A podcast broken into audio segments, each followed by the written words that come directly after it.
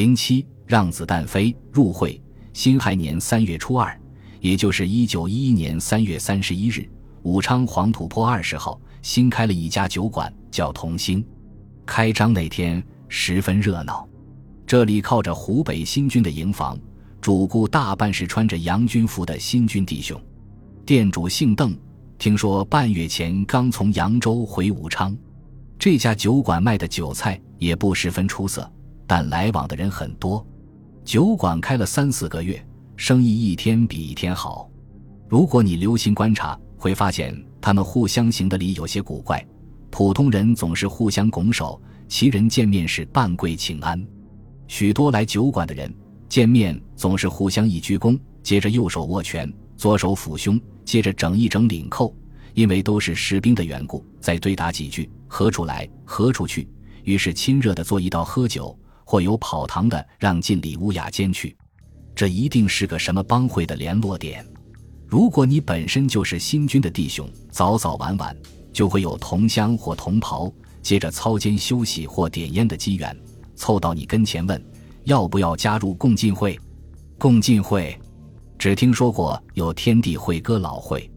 于是问的人神神秘秘的，悄悄塞给你一张印得很粗劣的纸，纸岗时背着人看，又补一句：“我的身家性命在你手上。”就有些明白了。深夜避开人，凑着光仔细看那张纸，“共”字就是共同；就会内而言，人人都要同心合力，共做事业；就会外而言，凡属相同团体，都要联合起来。进就是长进。长进我们的智识，长进我们的身子。明朝末年，满人乘序侵入，做了中国皇帝，杀不完的汉族做了他的奴隶。底下讲了许多抗满兴汉的历史。末了道：如今朝政紊乱，奉承洋人，经常割地赔款，老百姓跟洋人闹起事来，不但不给百姓讲一句公道话，倒替洋人杀老百姓出气。满人只顾请洋人保他做皇帝。不管汉人的死活，中国本来不是满人的，他拿去送给洋人也好留条生路。所以，我们革命一来要替祖宗报仇，二来要早点准备，把全国的会党合起来，不分门别户，取这“共进”二字，就是要拼死力，有进无退。我们革命切记不可打教堂、杀外国人，免得惹起洋人干涉。这宣言写得很清楚。其实你之前已经在某处所在见过他们的宣传标语，如“忍令上国衣冠，论语夷狄，乡旅中原豪杰，还我河山”。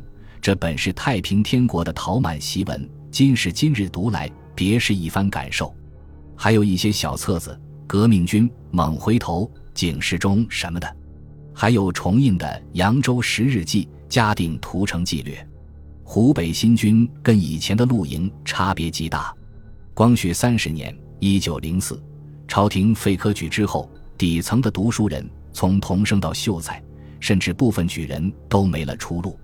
有钱的出洋留学，当洋进士，或到上海进洋学堂；留在省城读书的也有，可是穷文富武、家境贫寒、举家十州的一字不少。但是科举一停，不单无法在应考上进，连担任管塾师的资格都没有了。实在体弱的、家累重的，只得入了不要钱的师范学校，学些声光画电的粗浅知识，寄望毕业后到新式小学堂混口饭吃。许多有些履历又抛得下家口的读书人，便应招入了新军。单是光绪三十一年（一九零五），在湖北黄陂招兵，九十六人入伍，倒有十二个领生，二十四个秀才，各标各营，大抵如是。这些饱读诗书的人投到军前，倒也不全为了养家糊口，总想做出一番事业。自宋以来，朝廷一直重文轻武，文人统军屡见不鲜，行武出身而登高位的屈指可数。故民间有“好铁不打钉，好男不当兵”之谚，以为一入军旅便无出头之日。但是到贤以来，国家孱弱，民生凋零，富国强兵成了人人心头的好梦。投笔从戎，便不再是丢脸休家的勾当。那位炙手可热的梁任公不是有诗吗？诗界千年靡靡风，兵魂消尽国魂空。集中十九从军乐，亘古男儿一放翁。他赞的是陆放翁，激励的却是当今无数热血男儿的心胸。还有，光绪二十六年（一九零零），唐才常在两湖组织自立军勤王失败，吴禄贞等人痛定思痛，派遣自立军的剩余人员投入湖北新军，伺机而动。据说，湖广总督张之洞生前已经觉得新军不稳，多次调动镇、标、营头目，尽可能在关键位置派其人担当。不过，新军弟兄的心思多半还是活动的。这些事你心里都很清楚，所以拿到共进会的传单也没有太吃惊，只是想了几页。你当然知道，一旦入会，那就是谋逆的大罪，居十恶不赦之首。只是国事条堂如此，哪个中国人愿意总这么不死不活地耗下去？至于传单的末句，切记不可打教堂、杀外国人，免得惹起洋人干涉，也容易理解。武汉是九口通商之所。洋人众多，如果针对清廷起事，自然希望他们的炮舰、水兵不要插手，事情就容易得多。庚子年义和团的教训还领受的不够吗？至今大清的税银还一年多似一年地冲着赔款流向遥远的外养，把人家养得更肥。奶奶的，这样的朝廷干罢，下定了决心，自然就有人接引。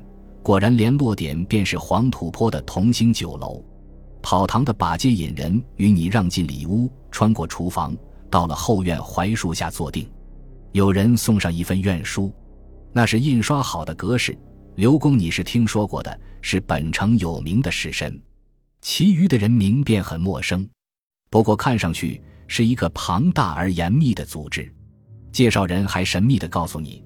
孙中山便是朝廷日日叫喊捕拿的孙问，至于汉人不再用满洲人纪年，自是应分。所谓皇帝纪元四千六零九年，则是由会中一位大学问家张炳麟先生推算出来的。填了愿书，那下手印，你就成了一名共进会员。介绍人再给你讲解一规，分什么山水堂乡，山名中华山，水名兴汉水，堂名光复堂。乡名报国乡，与一般的会堂也差不多。又有几首诗句，是出外闯山堂拜码头用的，口讲新诵，慢慢熟悉不迟。倒是平日礼仪要赶紧记熟，不然闯到聚会场所却不安礼仪，容易被人误会成暗探。轻则皮肉吃苦，重则性命不保。这些礼仪你都见过，如右手握拳，意为紧守秘密；左手抚胸，意为抱定宗旨。整理领扣，意为恢复中华，而且每日口令变化不定。如有需要参加会议，自然有人通知。然后他们告诉你，共进会在新军实行台营主义，以及一排一排、一营一营地发展新军弟兄。那么，我们总共有多少会中弟兄？你问。武汉三镇一万五千余新军中，总有两千多人像你一般填了愿书，还有四千多人。同情革命，答应帮忙，你吓了一跳。那在我们第八镇工程营中又有多少人？六百多，快七百，就属你们营里弟兄多。乖乖，你吐了吐舌头。那什么时候举事？快了。说话的人望望外面的天色，七月末八月头的武昌还是热得让人颇烦。蝉声滋滋的叫。听着比盛夏时急促，仿佛知道余日无多。弟兄们都在等上头的布置，一旦时机成熟，就干他娘的！本集播放完毕，感谢您的收听，喜欢请订阅加关注，主页有更多精彩内容。